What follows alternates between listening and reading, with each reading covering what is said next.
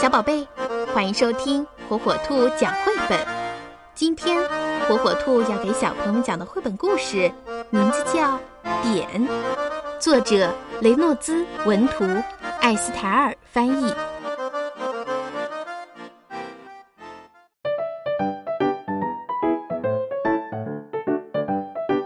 美术课结束了，但是瓦斯蒂还是粘在椅子上不走。他的画纸上一片空白。瓦斯蒂的老师俯身去看那张白纸，啊，一场雪暴中的北极熊，真滑稽！我压根就没画。他的老师笑了，随便画个线或者点，看它能指引你去哪儿。瓦斯蒂猛然抓起粘头墨水笔，在纸上潇洒地用力一戳，这里。瓦斯蒂的老师拿起纸，仔细地研究了半天。嗯，他把纸推到瓦斯蒂的跟前，淡淡的说：“现在签上你的名字。”瓦斯蒂思考了一小会儿，“好吧，也许我不会画画，但是我会签上我的名字。”到了下周，瓦斯蒂走进他的美术教室。他惊奇地发现，悬挂在老师办公桌前的，正是他画的那个点，而且他的画还镶嵌在金色的涡旋画框里。嗯，我可以画的比这个更好吗？他拿出以前从来都没用过的水彩，开始画画。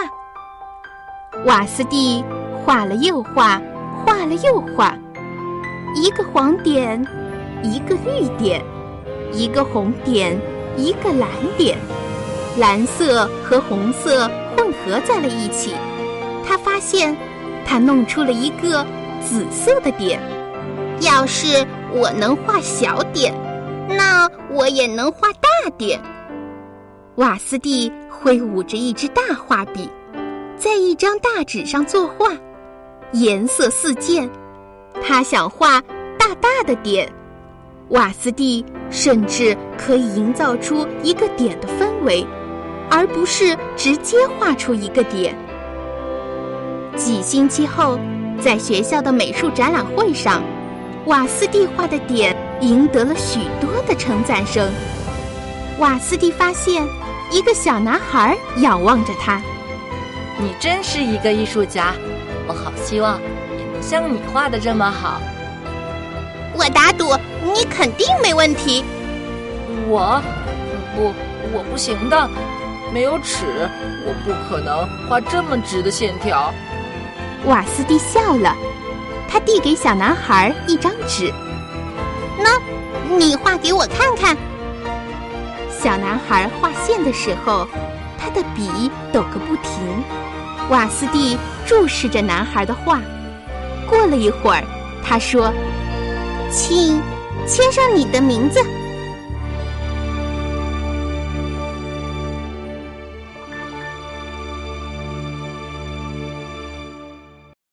小宝贝们喜欢听火火兔讲绘本吗？